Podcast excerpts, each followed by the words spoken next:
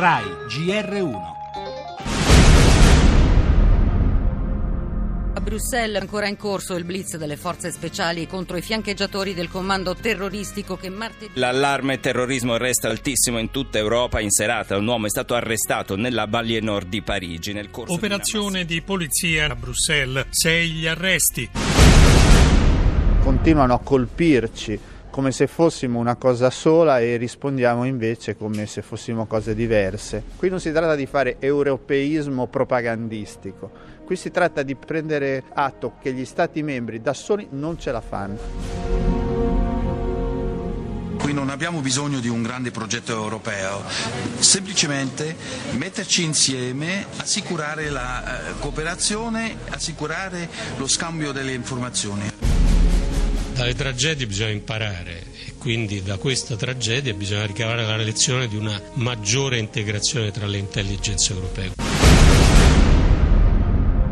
Forse l'Unione Europea vuole più tempo per imparare. Sarà per questo che dal vertice di ieri a Bruxelles tra i ministri di interni e giustizia non sono arrivate soluzioni operative unitarie e lo scambio di informazioni di intelligence invocati, come abbiamo sentito dal ministro Orlando e dal vicepresidente della Commissione Timmermans. C'è stato invece un rinvio. Le proposte saranno sul tavolo solo a giugno. Ancora una volta l'Europa mostra limiti e incertezze, un'incapacità a decidere e muoversi in fretta. Invece il terrorismo è veloce, ha detto il ministro Alfano. Eppure il conto dell'indecisione rischiamo di pagarlo tutti insieme, di attentato in attentato. Dalle tragedie bisogna imparare, ha detto il ministro Gentiloni. Speriamo che l'Europa riesca a farlo prima di giugno, che cominci a trovare la strada già questo pomeriggio a Lampedusa, dove Renzi parteciperà ad una riunione operativa in vista del possibile intensificarsi degli sbarchi dalla Libia. Antiterrorismo, immigrazione, non emergenze, la nostra realtà quotidiana. L'Europa deve imparare in fretta.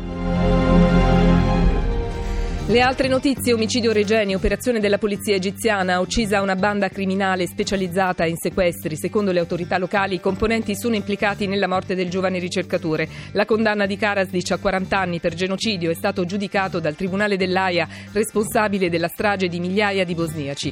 Cronaca, incidente stradale all'alba in Francia, numerose le vittime. Scienza, creato in laboratorio il primo batterio con un DNA artificiale. Musica, i Rolling Stones questa sera si esibiranno a Cuba. Sport, la morte a 68 anni di Johan Cruyff, mito del calcio e la nazionale che ha pareggiato con la Spagna.